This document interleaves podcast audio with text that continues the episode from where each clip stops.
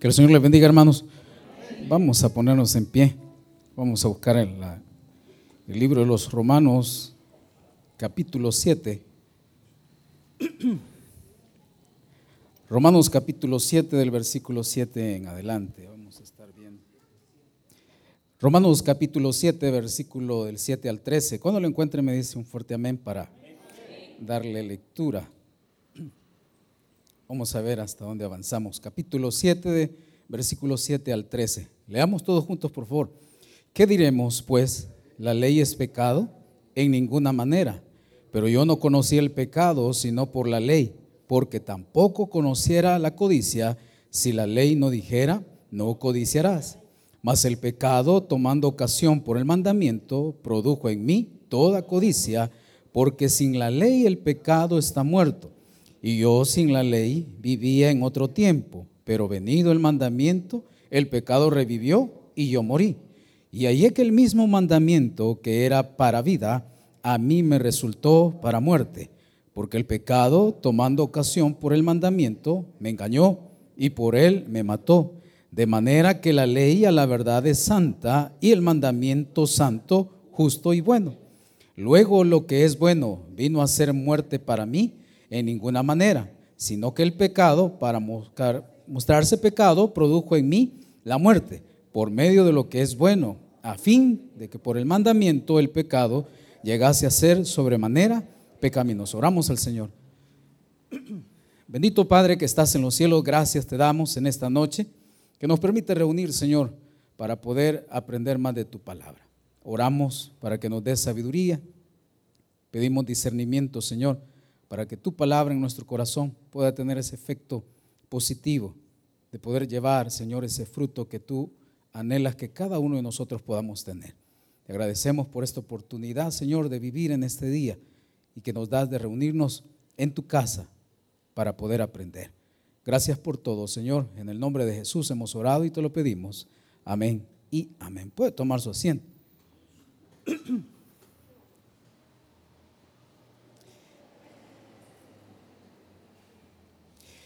El libro de Romanos o la epístola de los Romanos requiere tener mucha atención. Y si usted es de las personas que acostumbra el poder llevar apuntes, tiene un doble compromiso. Uno de ellos es repasar. Diga conmigo, repasar. Tenemos que repasar.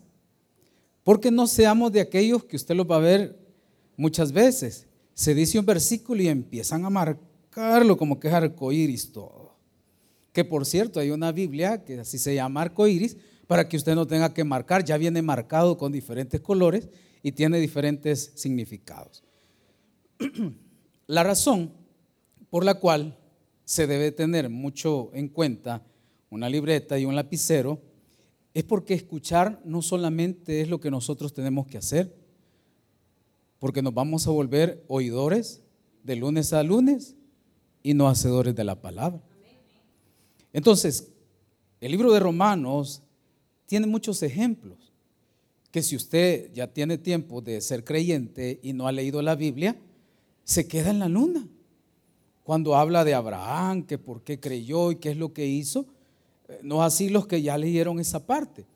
Pero la epístola, haciendo un recapitulamiento, nos da a ver la responsabilidad de que tenemos mucho que aprender, hermanos. No todos lo sabemos. Entre más creyentes, más años, tenemos mayor de responsabilidad de practicar lo que aprendemos en la palabra del Señor. Entonces es bien importante poder tener donde anotar y repasar para aprender y tener un estudio personal en un tiempo determinado. ¿Cómo es posible que si hay un tiempo para un café y pan dulce, no haya tiempo para un versículo? Y hay quienes toman ocho cafés al día usted. Está hablando el Señor. si hay tiempo para poner el agüita, o si ya tiene lo básico, de remover ahí dos, tres, cuatro minutos. ¿Qué sería nuestra vida si nosotros nos acercáramos más a este bendito libro, fuera diferente. Entonces, cuando es estudio bíblico, usted tiene que traer un corazón dispuesto. ¿A qué? A sentarse y a escuchar, hermano. Porque cuando nos sentamos, Dios habla. Por eso cuando alguien se empieza a servir y a servir y no se sienta, ¿cuándo va a aprender? Entonces no podemos dar lo que no tenemos. Si usted de los que acostumbra a eso, tendrá un resultado que se llama un crecimiento espiritual. Entonces, vea, ¿cuál es el efecto de no tener una disciplina en el estudio de la palabra del Señor? Que solo escucha, escucha, escucha, le parece bonita la disertación, la prédica, el estudio, pero solo queda acá. Es como cuando usted entraba a la clase de matemática. Usted estuvo ahí, medio le entendió, pero ¿cómo salió? Pero siempre hubo ahí alguien que se inspiró, escuchó, aprendió y ahora le gustan los números. Y es por eso tenemos la responsabilidad personal de aprender con disciplina y amor. Usted puede tener disciplina, pero si no hay amor, no va a amar la palabra del Señor. Entonces, la epístola de los romanos tiene mucho que ver con palabras, frases, ejemplos. Por tal razón nosotros tenemos que escudriñar nuevamente para tener un aprendizaje. Porque si no vamos a pasar todos romanos y que aprendió. Y que aplicó. Entonces, la falta de un cambio real en nuestra vida, la falta de ese fruto como cristiano, se debe al poco conocimiento que nosotros tenemos de la palabra de Dios. Porque cuando no nos interesa escudriñar, no echamos raíces. Porque cuando nosotros tenemos un compromiso con Dios de escudriñar quién es Él, entendemos lo que Él quiere y empezamos a accionar esa fe y es obedecer. ¿Cuántas personas no se bautizan porque ni siquiera entienden qué es eso? Pero cuando alguien lo entiende, razona, lo comprende, lo, lo, estudia, y, y yo sé que usted sintió lo que yo sentí. Cuando uno está así, bien humilde, no he visto así en el agua, ¿verdad? Más si está helada. Ese tiempo de obediencia que se tardó tanto, pero eso es una responsabilidad personal. Entonces, la epístola de los romanos o el libro de los romanos tiene mucha enseñanza para nuestra vida. Y depende de cada uno de nosotros el poder tomar en cuenta todo el esfuerzo que se hace. Porque preparar esto no es fácil. Ahora entiendo por qué el pastor siempre espera el, folleto. siempre hay algo que, que empaparse y seguir aprendiendo. Porque el que no aprende no puede enseñar. Entonces, veamos. El apóstol Pablo, hablando en el capítulo anterior, ha establecido que la ley no puede salvar. La ley no puede salvar. También ha establecido que no puede santificar, ya no puede condenar al creyente. Pero lo que sí puede hacer la ley es convencer al creyente y al no creyente de pecado. Y eso lo va a ir desarrollando. Entonces, si puede convencer tanto a incrédulos como a creyentes, porque la ley no es el problema, explicaba nuestro pastor. El problema está en el corazón del hombre. Porque cuando vemos a la persona, usted ve a su esposo normal, pero no sabe que horas antes ha estado besando a otra mujer.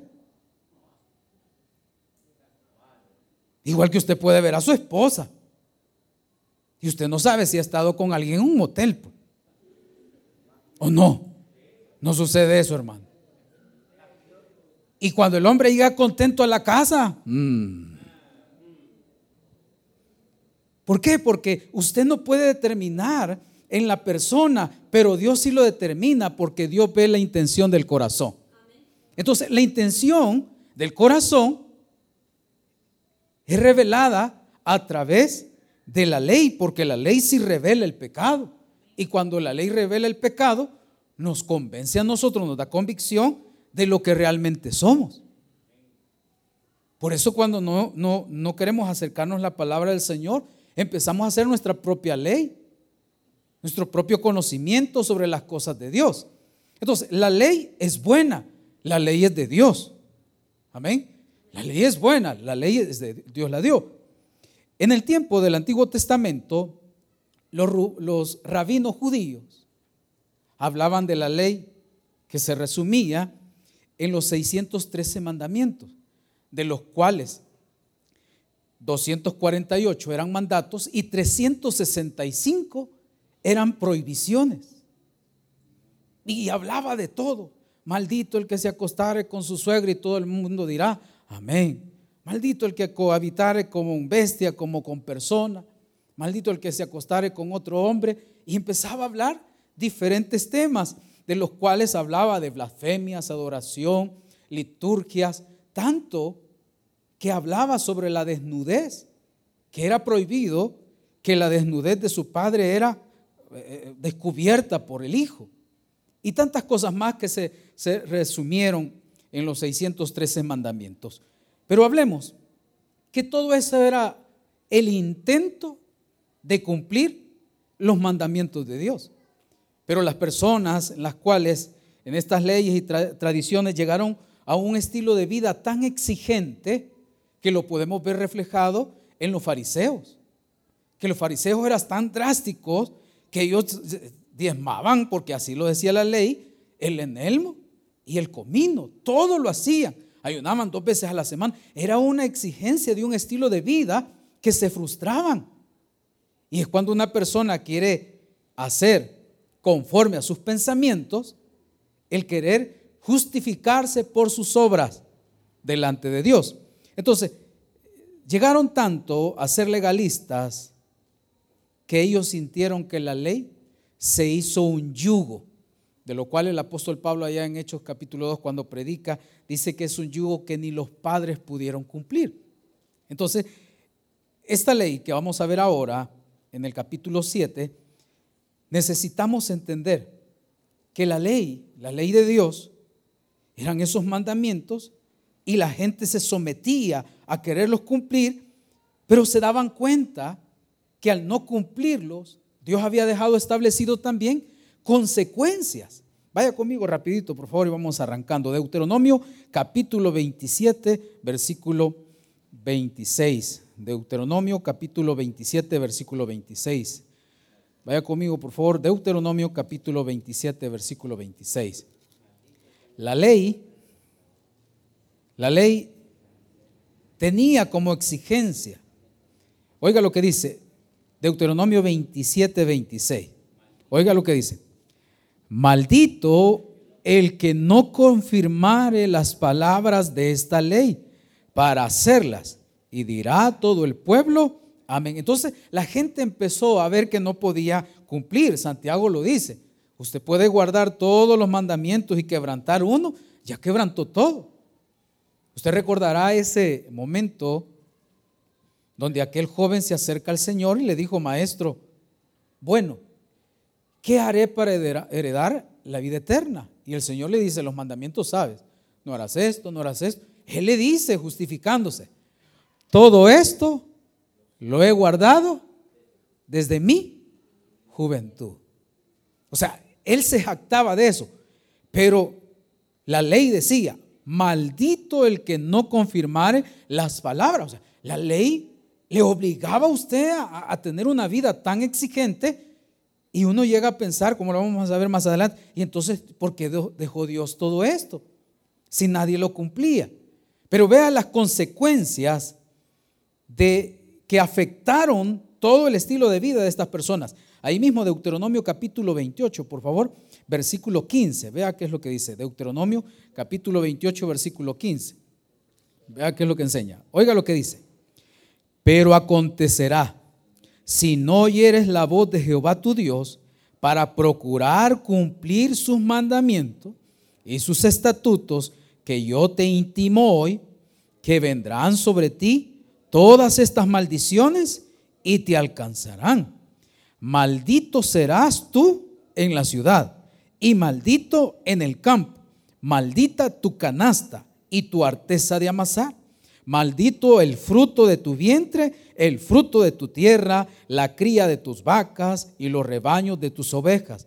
Maldito serás en tu entrar y maldito en tu salir. Y Jehová enviará contra ti la maldición, quebranto y asombro en todos cuanto pusieres mano e hicieres, hasta que seas destruido y perezcas pronto a causa de la maldad de tus obras por las cuales me habrás dejado. Jehová traerá sobre ti mortandad hasta que te consuma de la tierra a la cual entras para tener posesión de ella. Jehová te herirá con tisis, de fiebre, de inflamación, de ardor, con sequía, con calamidad repentina, con añublo, y te perseguirán hasta que perezcas. Si usted ve las consecuencias de no cumplir la ley, no es solamente decir yo, yo, yo cumplo este mandamiento. Y el problema es que nosotros queremos muchas veces justificarnos en la vida pensando que cumplimos algo, pero realmente no cumplimos nada. Es como que usted le esté llevando el regalo el día del Padre, pues sí, pero su corazón realmente tiene odio para con él. Si cuánto es el viernes por puro compromiso. Porque realmente piensan ellos, no, no, hay que honrar a papá y mamá, si no nos va a ir mal. Entonces, ¿por qué lo hace? Porque piensa que le va a ir mal. Y no por amor. Entonces, la, la Biblia enseña que estos pasajes nos dan a nosotros la, la realidad de lo que se vivía cuando alguien se sometía a la ley. Y es por eso tanto sacrificio. Quebrantaba el mandamiento a traer el cabrito y a poder hacer la liturgia ceremonial de poder eh, eh, por hierro, por pecado, ofrenda de paz y todos esos eh, asuntos que se hacían por el pecado. Pero esta epístola de los romanos nos hablan también sobre lo, lo que Dios quiso dar a entender al pueblo de Israel. Vaya conmigo otra vez a Romanos capítulo 7. Vea qué es lo que enseña el versículo 6 anterior. Vea lo que dice. Porque la ley fue dada para mostrar a los hombres cuán buenos podían ser al cumplir alguno que otro mandamiento. Pero vea lo que dice capítulo 7, versículo 6. Dice así. Pero ahora estamos libres de la ley y por haber muerto para aquella en que estábamos sujetos, de modo que sirvamos bajo el régimen nuevo del Espíritu y no bajo el régimen viejo de la letra. Ahora es diferente, hermano. Ahora estamos completamente diferentes. Pero lo que el apóstol quiere que nosotros podamos entender que no abrigamos la ley en un momento determinado para podernos someter a ella, sino que la ley fue dada al pueblo de Israel, un pueblo escogido, para que ellos pudieran entender que no podían llegar a la perfección, sino que ellos se dieran cuenta cuán pecaminosa era su vida para poder buscar de Dios el perdón de sus pecados y tener esa comunión. Porque la ley señala. Usted hace algo, la ley lo señala, lo acusa. Entonces, si usted ve, aquí dice, pero ahora estamos libres de aquella ley por por haber muerto para aquella en la que estábamos sujetos, de modo que sirvamos bajo el régimen nuevo del Espíritu y no bajo el régimen viejo de la letra. Versículo 7.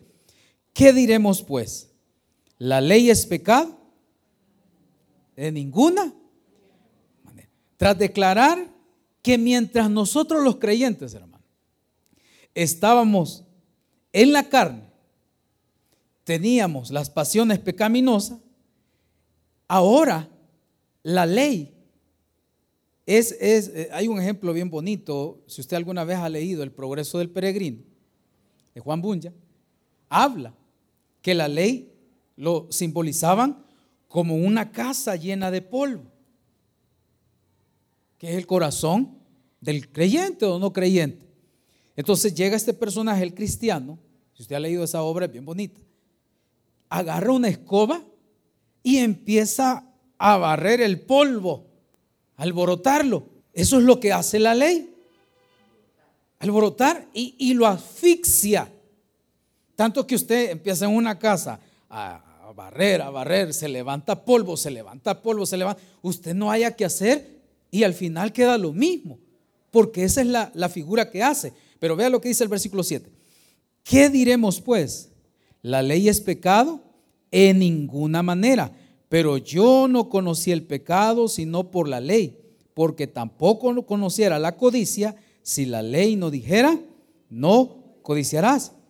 Entonces, ¿por qué Dios tuvo que dar una ley la cual no se podía cumplir? ¿Por qué Dios exige algo que para el hombre es imposible? Y aparte de eso, los rabinos le dieron tantas interpretaciones a la, a la ley de Dios.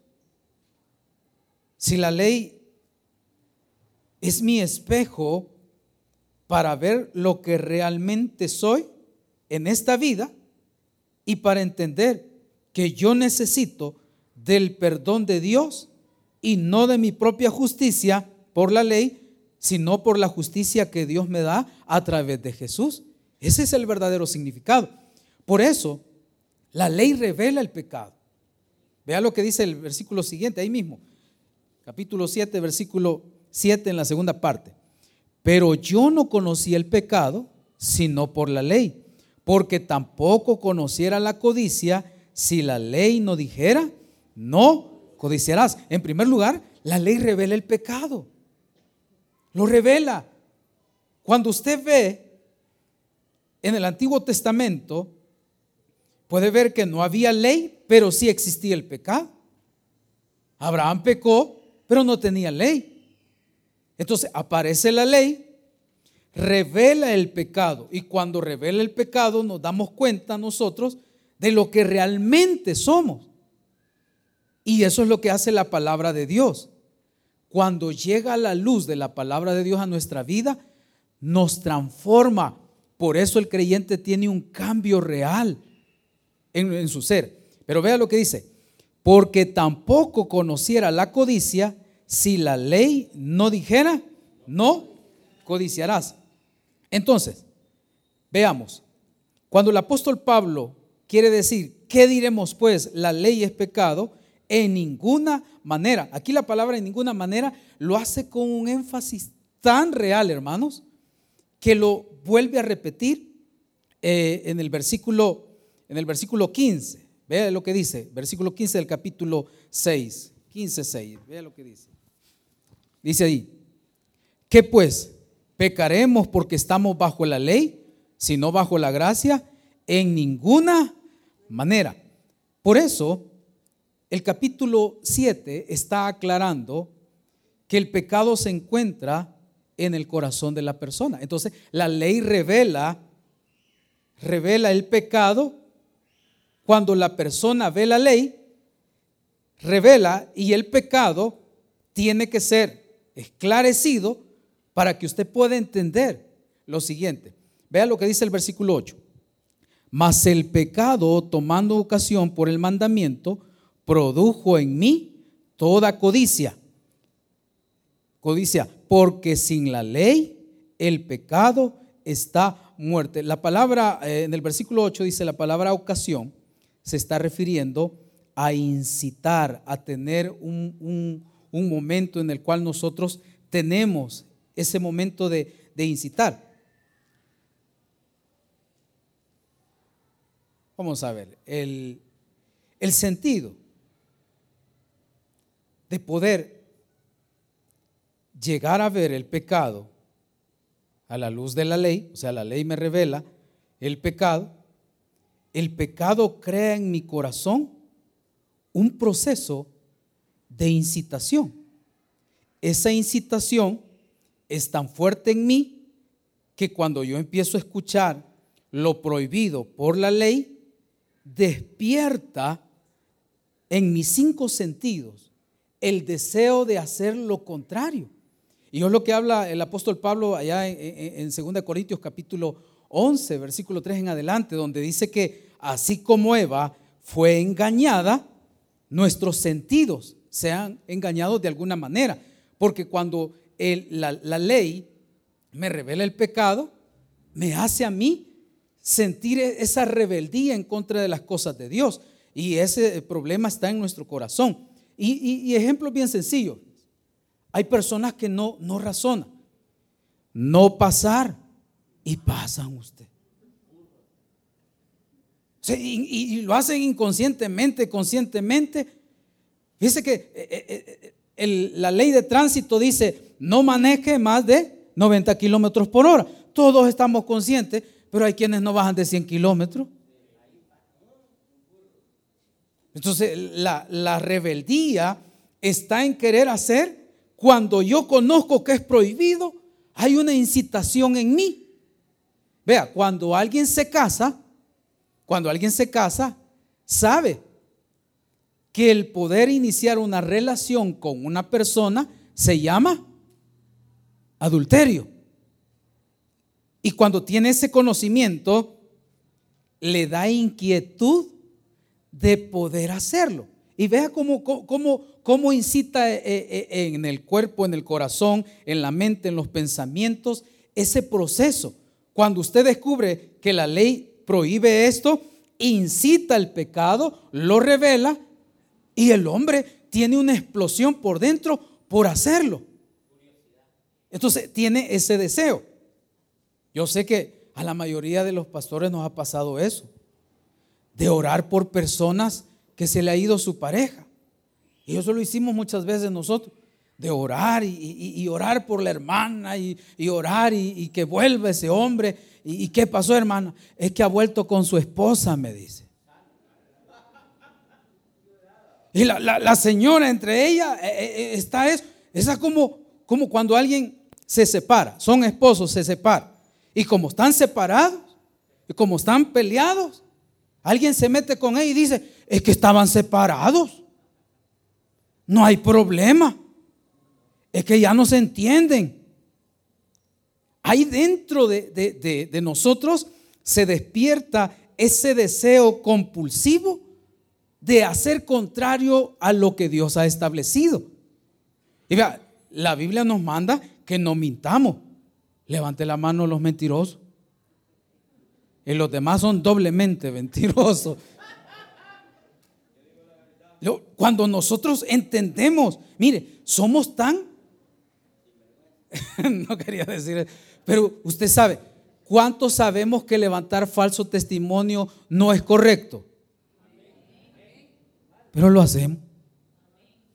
Mire, yo he entendido muchas cosas. Cuando alguien le cuenta en confianza algo, se lo cuenta porque confía en usted. Duele ver que le revelen lo que uno ha confiado en otra persona. Sí, fíjate, ahí vino y me dijo, mira, y la persona la para. Incita a hacer lo contrario. ¿Por qué? Porque el problema está en el corazón de la persona. Cuando la ley revela eso, nos revela las cosas que no debemos de hacer. Pero el hombre siempre va a ser, y por más que se predique acá, por más que se pueda insistir, por más que usted pueda ver con sus propios ojos la palabra del Señor, si su corazón está eh, eh, con esa tendencia a ser excitado, usted lo va a hacer. ¿Cuántas personas no han salido del culto a un motel?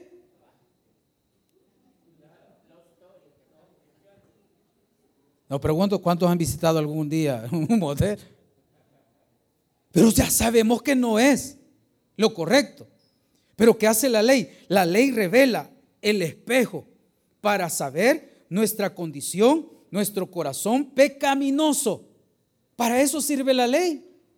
Cada vez que usted se ponga delante de la ley, no le va a tener miedo, sino que usted quiere arreglar las cosas. ¿Cuántos de los que estamos acá teníamos algo malo y cuando lo arreglamos sentíamos paz en nuestro corazón? Pero cuando huimos de ese espejo que revela lo que hay en nuestro corazón, estamos autoengañándonos. ¿Sí o no así?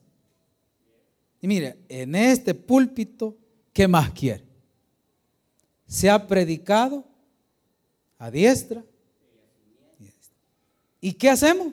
Seguimos lo mismo. ¿Qué pasara si nosotros agarráramos el espejo y viéramos dónde incita, dónde explota aquello. Porque eso es, si usted ve, la mayoría de matrimonios, un buen porcentaje, han sido infieles. Levanten la mano. Las hermanas saben cuando el hombre le ha sido infiel. Amén, hermano. Tienen ese olfato. Y, y usted le dice, sabe, lo perdona y lo hace.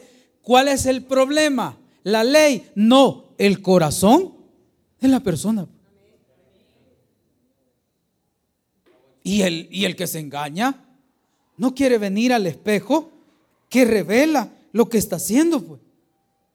Si a nadie le gusta que le enseñen sus defectos. Y ese es el otro problema. Cuando usted conoce, agarre el espejo y él lo anda poniendo a medio mundo y se olvida ponérselo usted. Y cuando se lo pone usted, ahí ya no le gusta. Así estoy bien y con un ojo para acá, toda mechuda, desordenada, dando consejos de familia y ni familia tiene usted. No es así. Entonces, cuando usted ve que dice que la ley revela el pecado, me está hablando a mí que e, esa intención del corazón no está en la ley al conocer la ley, sino que está en el corazón. Cuando Adán y Eva pecaron, nos transmitieron todo eso, que cuando la ley lo revela, nosotros nos incomodamos. Si usted anda bien, la palabra adulterio no le cae mal. Pero si usted está robando y, escucha que si usted roba, lo van a agarrar y va a terminar en Marión. Si lo que se hace es poder poner el espejo delante de todos y delante de... Porque todos los que predicamos, todo, el espejo viene a mí primero. Entonces dice acá, ¿qué pues diremos? ¿La ley es pecado? En ninguna manera. Pero yo no conocí el pecado sino por la ley porque tampoco conociera la codicia si la ley no dijera, no codiciarás. Pero ¿por qué lo dice? Porque está hablando que el problema está en el interior del hombre. Por eso, a mí, la ley, la ley es justa, santa, dice más adelante, y me revela el pecado. Quiere decir que yo no le tengo miedo a la ley, porque la ley ahí está. Cuando yo conozco la ley, me revela el pecado, comienza en mí aquello. Por eso eh, eh, usted tiene que entender que hay una lucha interna en cada corazón por hacer lo correcto. Pero ¿qué es lo que hacemos? Lo contrario. Lo contrario. Y, le pongo este ejemplo porque es el ejemplo que a mí me dio tristeza en mi corazón. Número una, mi prima me escribe y me dice, mira, mi esposo acabo de descubrir que me es infiel con dos mujeres, parece que me dijo. Eso me lo escribió a las cuatro. El siguiente día me dice, ya me las desquité. Y yo dije, lo mató. Lo ahorcó. Lo echó en bolsa. ¿Y qué hiciste? Oiga, agarré dinero, me fui a una discoteca, me acosté con dos hombres y me desahogué. ¿Habrá alguien que haga eso usted? Y se lo dije en su cara. ¿Y qué te dijo? Me dejó un ojo rojo, me dijo. Ahora está con otro en España. Sus hijos solo. Es que siempre vamos a hacer lo contrario cuando la ley nos revela el pecado, nos revela el pecado que hay que hacer, buscar de Dios para solventar esa pecaminosidad y buscar en Él el perdón. Pero buscamos en Él el perdón y seguimos lo mismo. Entonces dice el versículo 8, vea lo que dice el versículo 8, que eh, más el pecado, tomando ocasión por el mandamiento, produjo en mí toda codicia, porque sin la ley el pecado está dormido. No quiere decir que no existía pecado. El pecado estaba como un estado de letargo ahí, quietecito. ¿Cómo lo podemos comprobar? Hay personas que permanecieron fieles a sus esposos, a sus esposas, durante años. Jamás se les pasó por la mente el ser infiel. Pero cuando sintió dolor en su corazón, cuando vio que el adulterio aquel le valió, empezó a sentir, si aquel lo hace, yo empiezo a hacerlo también. Y tenía un su amigo del kinder que lo invitó a un su cafecito. Empieza a sentir aquello, aquello, sabe, conoce la ley que le revela el pecado, pero en vez de buscar de Dios para solventar eso y no hacerlo, se sumerge en eso y cada día va creciendo, va creciendo, va creciendo. Y usted ve, el pecado de robar va creciendo gradualmente. Se robaba las chivolas en el colegio, después se robaba el yeso, después se robó una bicicleta y ahora es robacarro. Entre más conoce y revela el pecado, la ley, deberíamos de correr para poder solventar eso. Pero dice acá el versículo 8, tomando ocasión por el mandamiento, produjo en mí toda codicia, porque sin la ley el pecado está dormido. Y yo vivía sin la ley, y yo sin la ley vivía en un tiempo, pero venido el mandamiento, el pecado revivió y yo morí. ¿A qué muerte se está refiriendo? Cuando uno anda en el mundo, conoce pues. Y conoce los diez mandamientos, de ahí más no conoce. La persona vive una vida con cierto conocimiento, pero cuando viene y conoce la ley, conoce el mandamiento, se da cuenta de lo que es y que está muerto espiritualmente, porque sus obras y someterse a la ley no le pueden dar salvación, se da cuenta que está muerto por todas las cosas que ha hecho. El fruto del pasado, de lo que hacíamos, de las obras de la carne, a nosotros nos dio una muerte espiritual.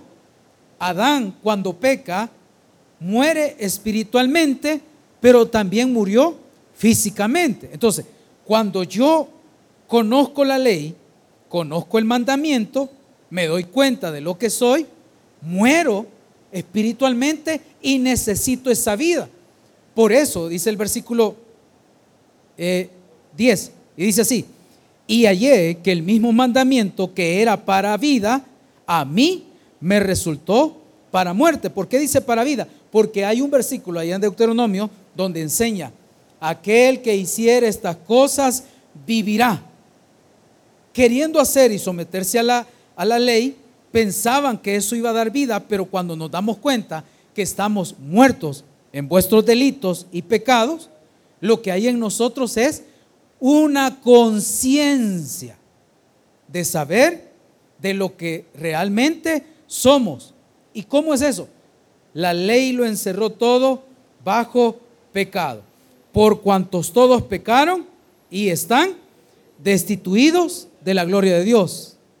Como está escrito, no hay justo ni aun uno, porque la paga del pecado es muerte. Entonces, a mí la ley, el mandamiento, me hace ver y veo que estoy muerto espiritualmente. Es ahí la necesidad de buscar la justicia de Dios, no mi justicia. Por eso nada de lo que yo hacía cumpliendo la ley me puede dar a mí la justificación que Cristo me da.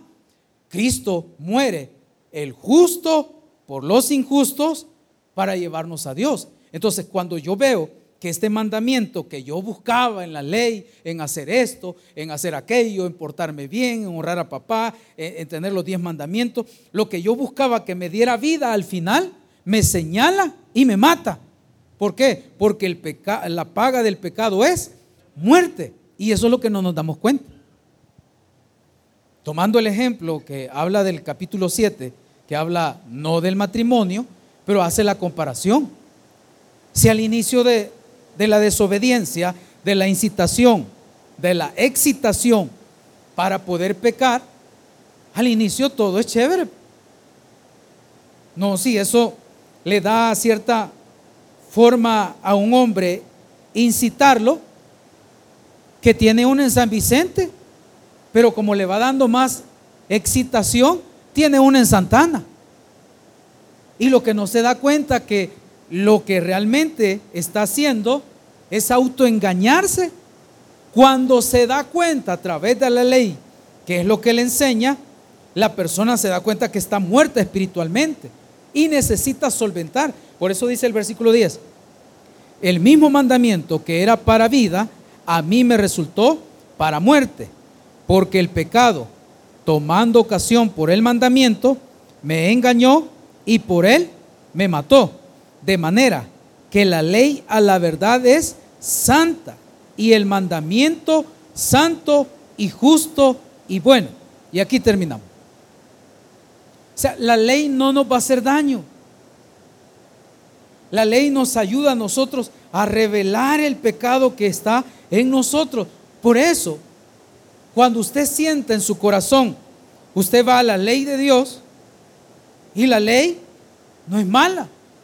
La ley es de Dios. La ley a mí me revela el pecado, por lo tanto, cuando me revela, usted tiene que accionar lo que ha entendido. Y cuando usted acciona, sabe que esa justificación no es por sus obras, sino por lo que Jesús hizo. El ejemplo de todo este pasaje lo termina diciendo el apóstol Pablo con las siguientes palabras. Yo, mío, mí. Del capítulo 7, versículo 7 al 25, se repiten tantas veces la palabra yo, yo, se hace una autobiografía. Entonces el apóstol Pablo, cuando se dio cuenta que a pesar de conocer la ley, porque era un fariseo, entendió que todo lo que para él era ganancia, lo que un día tuvo un gran valor, vino a ser como basura. Dice otra versión, como estiércol. Entonces, se da cuenta el apóstol Pablo de que la ley que él tanto se jactaba como el, el fariseo y el publicano, entendió que cuando vio la realidad de la ley, la ley le revela el pecado y cuando es revelado el pecado, él toma una decisión. Ya no seguir su propia justicia, sino que buscar el ser perdonado y buscar la justicia de Dios. Por eso, ningún ser humano puede ser justificado por las obras de la ley. Pero la ley ahora en día nos ayuda a cada creyente a buscar un estilo de vida que nos ayuda en nuestra vida cristiana. ¿Por qué? Porque cuando usted ve la ley, que no se está sometiendo a la ley, sino que usted la ve como el espejo. Vamos a ver, si ahorita usted trajera un espejo, ¿cómo está honrando a sus padres? El espejo. Usted sabe que es un mandamiento. Cuando usted se ve a través del mandamiento, usted reconoce y dice, tengo realmente algo que arreglar con papá y con mamá. Cuando usted entiende eso, usted lo acciona y va y lo arregla. ¿Pero por qué lo arregla? Porque usted ya ha tenido un cambio en su corazón que lo lleva a realizar esa acción. No por cumplir la ley, sino porque vio a través del espejo de la ley lo que nosotros eh, acá dice. Terminamos el versículo 13, dice, lo que es bueno vino a ser muerte para mí en ninguna manera, sino que el pecado, para mostrarse pecado, produjo en mí la muerte por medio de lo que es bueno, a fin de que por el mandamiento el pecado llegase a ser sobremanera pecaminoso. Entonces, el pecado siempre será revelado por la ley. Entonces, cuando yo vea la ley, voy a tener la oportunidad de ver lo que en mí está malo. Y cuando yo vea eso, me lleva una acción a hacer lo que la ley dice, pero ya no para salvación, sino por obediencia a Cristo. Y usted ve, la ley se resume de la siguiente manera. Amarás al Señor tu Dios con todo tú. Si usted ama a Dios con todo su corazón, no tiene Dios de falso. y amarás a tu prójimo como a ti mismo. Si usted ama a su prójimo, no tiene dificultad de cumplir la ley, pero la cumple no para salvación, sino porque la ley quedó como un espejo para revelar siempre lo que está malo en nosotros. La ley siempre estará ahí y usted corre y ve la ley, ve que está mal. Ya no corre a la ley para abrigarse en la ley, sino que corre a Cristo para arreglar lo que la ley le reveló que está mal en nosotros. Y cuando arreglamos eso, nuestra vida empieza a tener fruto. Y ese fruto no comienza con intenciones, ese fruto comienza con acciones. Por eso la ley no es mala. Lo que está malo es el corazón de cada persona. Y cuando una persona sabe que la ley está ahí, pero no quiere llegar para ver lo que está mal, toda su vida estará pensando en que está haciendo lo correcto, cuando realmente la Biblia nos enseña que la paga del pecado es la muerte. Regale un aplauso al Señor, vamos a orar en esta hora.